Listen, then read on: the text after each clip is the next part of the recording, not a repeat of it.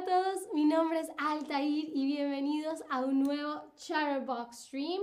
Y pues en este stream continuamos hablando de em, un tema que empezamos a tratar ayer. Ayer uno de nuestros últimos streams fue el de las palabras homógrafas. Decíamos que las palabras homógrafas son aquellas que se escriben igual, pero ah, significan cosas distintas, ¿no? Ah, por ejemplo, eh, hablábamos de la palabra vela, ¿no? Vela, la vela que se enciende, por ejemplo, cuando no hay luz, o la vela de un barco, ¿no? Entonces son dos palabras que se escriben exactamente igual, pero que se refieren a dos cosas distintas. Por eso es que se llaman homógrafas. Homo de igual y grafas de grafía de que se escriben igual. ¿Ok? Entonces hoy vamos a hablar de un tema mm, ligeramente relacionado con eso y es de las palabras homófonas. Las palabras homófonas. A, ver, quiero saber qué creen sin, que son las palabras homófonas. ¿Serán que son palabras graciosas? ¿Serán palabras que se dicen por teléfono?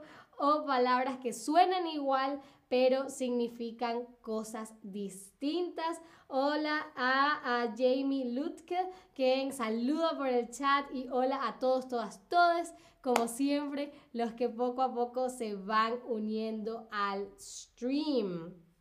A ver, muy, muy bien, por supuesto, por supuesto, las palabras homófonas son aquellas que suenan igual, uh, pero significan cosas distintas, ¿no? Por eso homófonas.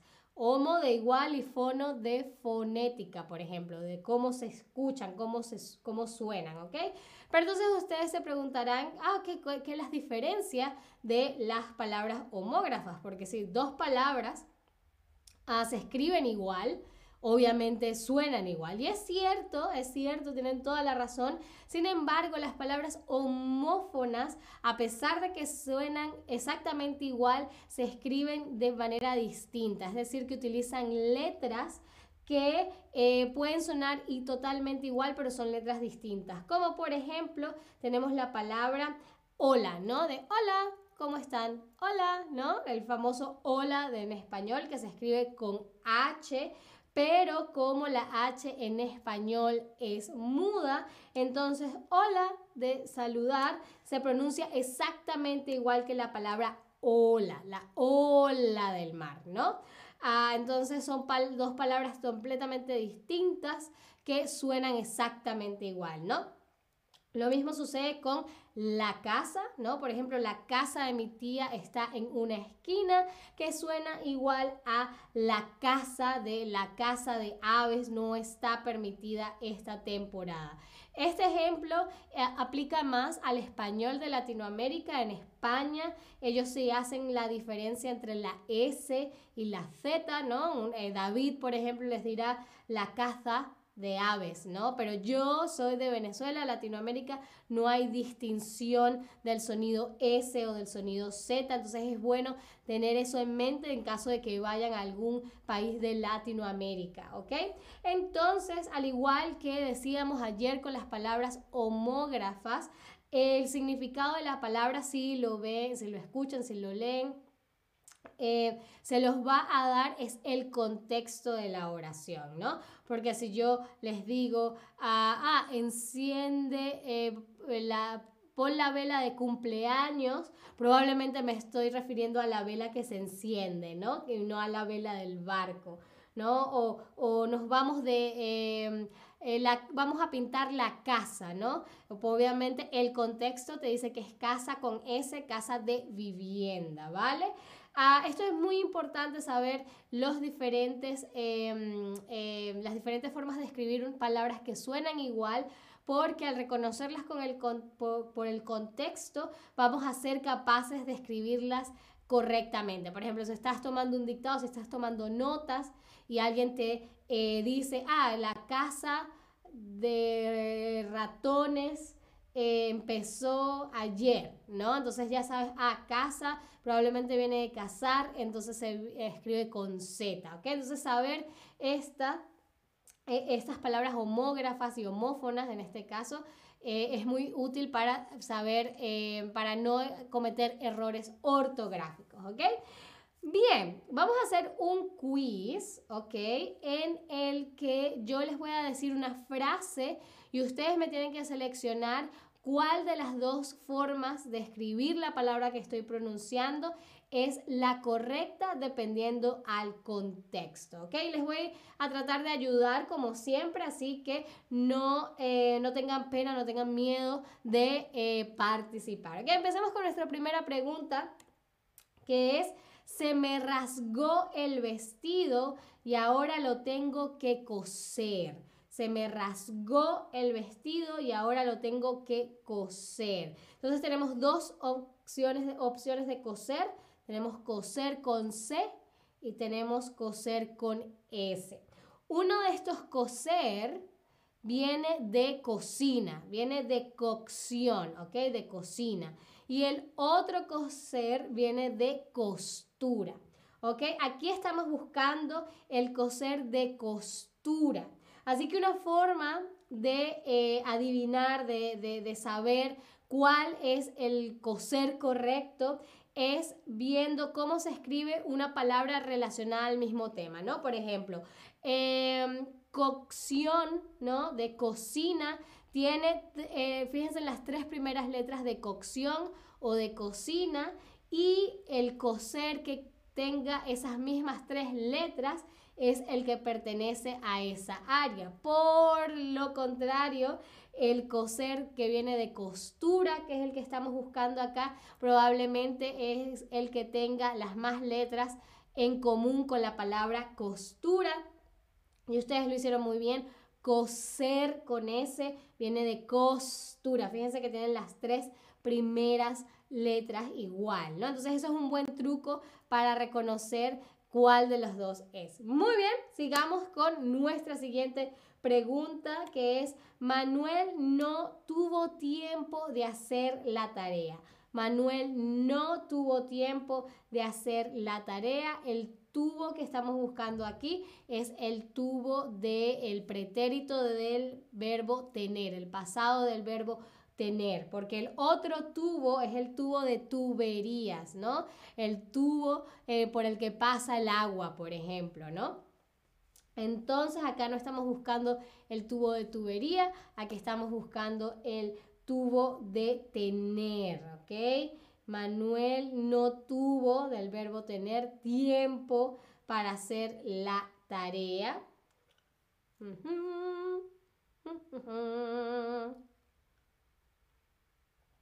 Muy, muy, muy, muy, muy bien. Por supuesto, tuvo con V labidental o V o V, como le dicen en España, porque el otro tubo con V labial es de tubería, ¿no? Es el cilindro por el que usualmente pasa agua, por ejemplo. Muy, muy, muy, muy bien. Pasemos a la siguiente pregunta, que es, eh, vimos la valla de la película en la autopista vimos la valla de la película en la autopista. Aquí nos estamos refiriendo a una valla publicitaria, ¿ok? El otro valla se refiere al verbo ir, ¿no? Como por ejemplo, mi mamá no quiere que yo vaya a la fiesta, por ejemplo, ¿ok? Pero el que estamos buscando acá es el valla de valla publicitaria. Ah, un truco en este caso es fijarse en que el vaya del verbo ir tiene dos letras en común con el verbo, con la conjugación del presente eh, de la primera persona del singular voy. ¿Ok? Cuando digo yo voy a la escuela, ¿cómo se escribe ese voy? Entonces ya sabrán que eh, una ortografía similar es la que corresponderá a, esta, combina, a esta conjugación. En este caso, la valla que estamos buscando es valla con doble L, ¿ok? La valla con eh, Y o Y eh, es del verbo ir, ¿no? Fíjense que se escribe eh, muy parecido a voy. Yo voy a la cocina. Entonces, mi mamá no quiere que yo vaya a la fiesta. Entonces, ese es un truco para que vean que vaya con Y o con Y eh, viene del verbo ir, pero vaya con doble L es la valla publicitaria que es lo que estamos eh, buscando acá, ¿vale? Pero no se preocupen, este es uno de los errores más comunes de los nativos del español, así que no tienen nada de que avergonzarse o sentirse apenados ni preocuparse. El siguiente es, ese actor es muy bello, ese actor es muy bello. Eh, no sé, digamos que uh, Tom Hardy, ¿no? Tom Hardy a mí me parece que es muy bello, ¿ok? Eh, entonces ese actor es muy bello. Bello viene de belleza, viene de belleza, así que probablemente se escriba y comparta em, varias letras en común con la palabra belleza, porque bello se desprende de belleza. Entonces, em, usualmente las palabras derivadas de otras se escriben muy parecido, ¿no? A ver. Chan, chan, chan, chan, chan, chan, chan, chan,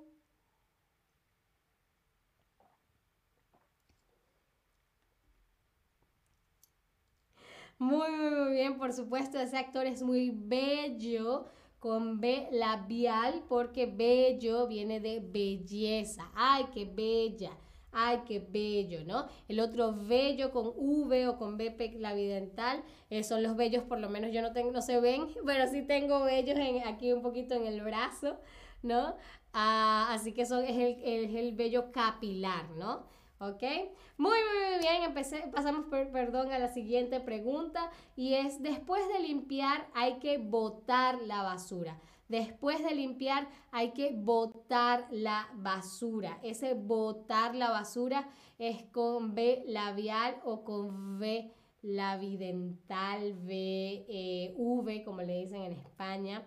Voy a botar la basura.